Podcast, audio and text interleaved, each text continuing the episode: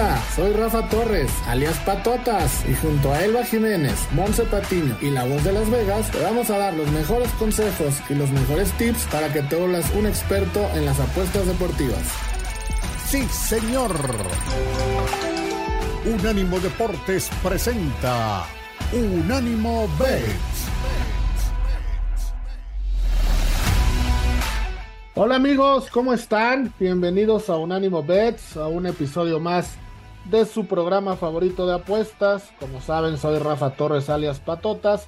Y hoy me acompaña mi némesis, me acompaña este hombre que se mueve entre las sombras de Las Vegas, mi querida voz de Las Vegas. ¿Cómo estamos, mi voz? ¿Qué tal, mi Rafa? Apoyo un fuerte abrazo y sobre todo, como siempre, agradeciendo a todos los que nos escuchan esperando que hayan tenido aquellos que lo celebran un feliz día de acción de gracias el día de ayer, porque bueno, pues los partidos que tuvimos fueron terribles, mi Rafa. Ninguno tuvo emoción alguna, ninguno. Mi querido Pollo, ¿cómo estás? Y me uno a la felicitación de Happy Thanksgiving para toda la gente. ¿Qué tal, Rafa? ¿Cómo está mi, querida voz? efectivamente, los partidos sí nos dejaron mucho que desear en cuanto a las emociones. Pero bueno, del lado de las apuestas, creo que fue un día bueno el, el Thanksgiving, porque sí nos, nos hizo pegar varios tickets por ahí, porque bueno, en cuanto a props de jugadores, respondieron los que queríamos, los, los spreads también funcionaron bien. Bueno, hay que verle lo positivo.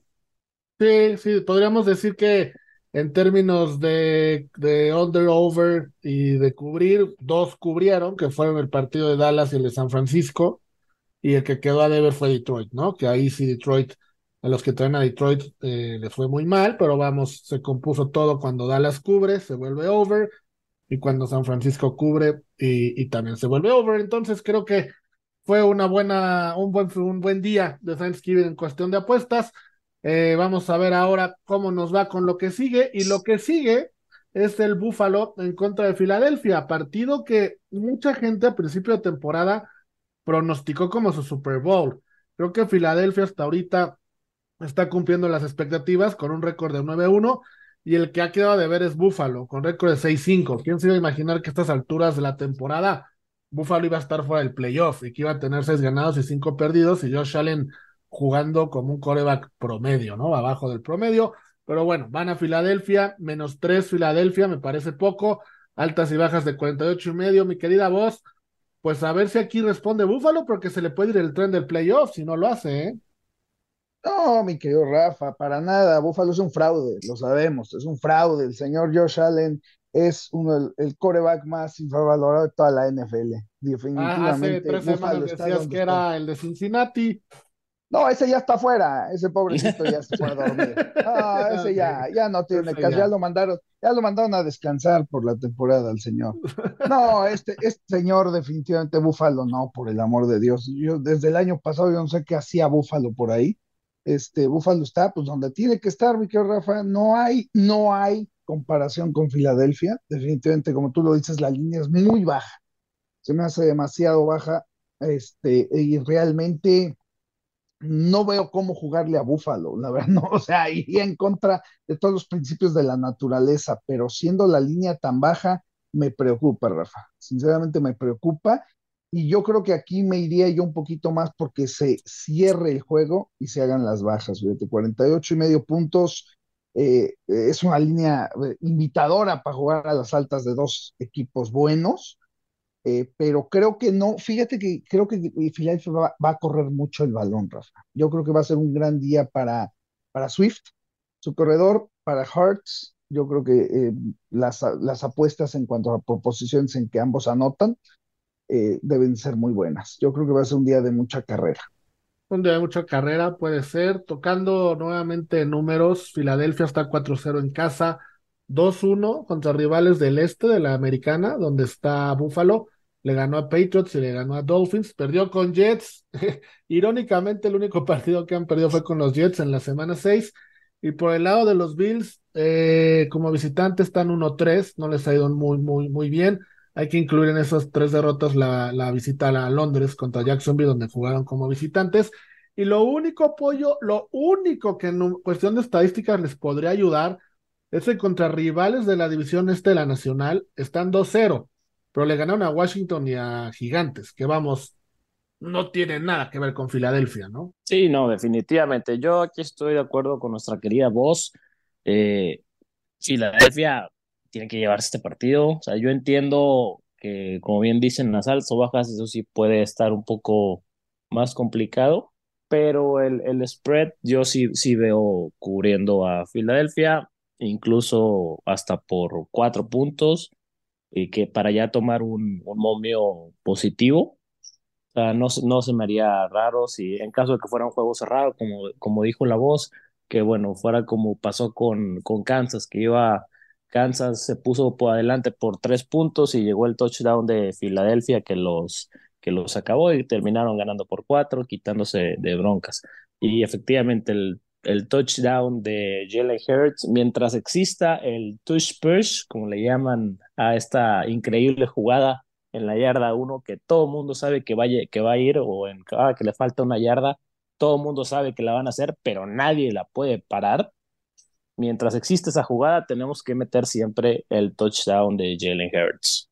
Aunque ahorita está un poco más castigada, en menos 150 el momio, pero hay, que, hay que seguirla jugando. Claro, Entonces, claro. Lo de, lo de Jalen Hurts y lo de McCaffrey, mientras se pueda, hay que seguirlo jugando. Mi querida voz, hablabas ah, hace ratito de un partido que tú crees o, vislumbras que va a haber mucha carrera. Fíjate, AJ Brown y Stephon Dix, creo que este mes, este mes de noviembre, ha sido muy malo para ellos, después de arrancar muy bien. Eh, incluso AJ Brown fue nombrado el jugador ofensivo del mes en octubre, tuvo 700 yardas, 40 pases en 5 partidos, pero de sus últimos partidos de, la, de, de noviembre ha tenido 8 recepciones y solo 74 yardas, eso incluido tres partidos. Y Stephon Diggs, a lo mejor también provocado por Josh Allen, no ha tenido números muy buenos en este, en este último mes. ¿No te gusta como para que uno aquí despierte y, ponga números importantes y nos vayamos con alguna prop de que alguno de los dos tenga más de 150 yardas, dos, dos touchdowns? O, o, te quedas con lo, de, lo que decías del ataque terrestre como principal arma de los dos? Eh, mira, fíjate, Rafa, te voy a decir, yo siempre daba como jugada eh, eh, las recepciones de Stefan Dix. De hecho, las, los primeros seis, siete juegos de la temporada, todos se ganaron. Siempre abren en seis y medio menos 140. Y por ahí alrededor. Pero siempre seis y medio. Y siempre se ganaban. Los, los últimos tres partidos se han perdido. Por mucho, ¿eh? Y por mucho. Entonces, la verdad es que no sé qué tan eh, qué tanto podría ser, porque es un juego que va a traer mucha atracción, mucha, perdón, que va a traer mucha atención de la gente. Entonces, esos juegos normalmente hay mucha apuesta y hay mucha apuesta en proposiciones. Entonces, eh, no, creo que una de las apuestas que más se juegan es esa, las recepciones de Stefan Diggs. Eh, yo sigo creyendo que va a ser un juego por carrera, este, la verdad, hasta creo que por ahí el segundo corredor de Filadelfia que luego anota eh, puede ser una buena opción y va a pagar bien. Pero jugarme a Stephon Diggs o a, Brown a recepciones, a, yardas, no me aventaría, Rafa, porque sí me quedo con las bajas. Es, es increíble lo que, lo que mencionas, ¿no? Nada más para ponerle número, estoy de acuerdo contigo. Stephon Diggs en cinco de los primeros seis partidos tuvo más de 100 yardas en recepción y fue eh, target mínimo 10 veces en cada uno de esos partidos. Mínimo 10 veces. Y en noviembre solo lleva 13 recepciones en tres partidos, 147 yardas y un touchdown. O sea, es increíble cómo, cómo bajó la producción de Stephon Diggs. Estoy de acuerdo contigo, es, es, es preocupante. Y tampoco creo que yo iría con una apuesta a, a Stephon Diggs o a AJ Brown. Mi querido Pollo, entonces, ¿con qué te quedas? Nada más, perdón, ¿eh? nada más para comentar. Esto no es culpa de Stefan Diggs, ¿eh? es culpa de la basura de coreback que tiene. Ya vamos a empezar, ya vamos a empezar. ya, se había tardado. Stefan, Diggs no se puede mandar el balón solo. No, pero bueno, también tiene que crear separación, tiene que correr. No, no, no. de, que, este señor se pone en la mira un jugador, no, no, lo suelta. No, no. Ni, ni Trevon Diggs defendió tanto a su hermano como lo está haciendo ahorita la voz de Las Vegas. ¿eh? No, de como, como ya se le fue Burrow, ahora el siguiente en la fila. Me van ustedes a decir sale. que Josh Allen es un gran coreback. Háganme Es el un top favor, 10 no me de la hagan liga. reír. Top 10 de No la me liga. hagan reír. No señor, me hagan reír, señor, top por 10 favor. de la liga. O sea, si usted Sí, no lo puede, iba, iba Dios. 6-5, iba 6-5. No es culpa ¿Y de él eso es nada un más. top 10? No, no es culpa Ah, bueno, de él el señor, más. el señor es una basura comparado no, con no. los con los corebacks elite. El señor no es elite. Bueno, A mí no me digan que elite, luego elite. siguen Ese siete no. en segundo lugar, ahí está él, en esos Y siete. entonces ya después vendrá él. Después de esos siete te lo Top creo. 10, Pero hasta 10, ahí. top 10 de la liga. ¿No es top 10 de la liga? No, por supuesto que no. Ah, Por supuesto que no. Ah, Por supuesto. Te, te pongo 18 corebacks primero antes que él. Yo, yo le apuesto, 18. señor Vos de Nada más porque no tenemos el tiempo. a que en- exacto, no es porque tenemos el tiempo, pero en rating Hoy, eran los 18 primeros te pongo. 10. En los primeros 10 termina la temporada, en rating No. de coreback. Por el amor de Dios.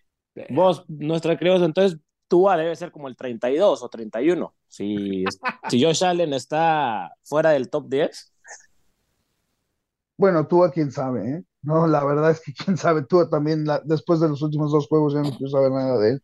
Te lo Purdy va a poner como el 1, seguro. ¿A quién? A Purdy lo has de poner como el 1. No, pero, pero sí está en los primeros 10, mi amigo. O sea, aunque no Como nos Josh guste, Allen, ¿no? igual que O Josh sea, Allen. no, hombre, no compares a Purdy con Josh Allen esta temporada, no me hagas reír. Por favor, Rafa, por favor. Qué barbaridad con esta voz de Las Vegas. Bueno, entonces todos nos vamos con Filadelfia en menos 3. Por ahí, over y under, coincidimos que es under. Hay varias props que jugar, varias props que no jugar. Y yo pongo en la mesa antes de ir a pausa que Josh Allen queda en los primeros 10 quarterbacks al final de temporada en rating. En rating. Vamos a una pausa y volvemos.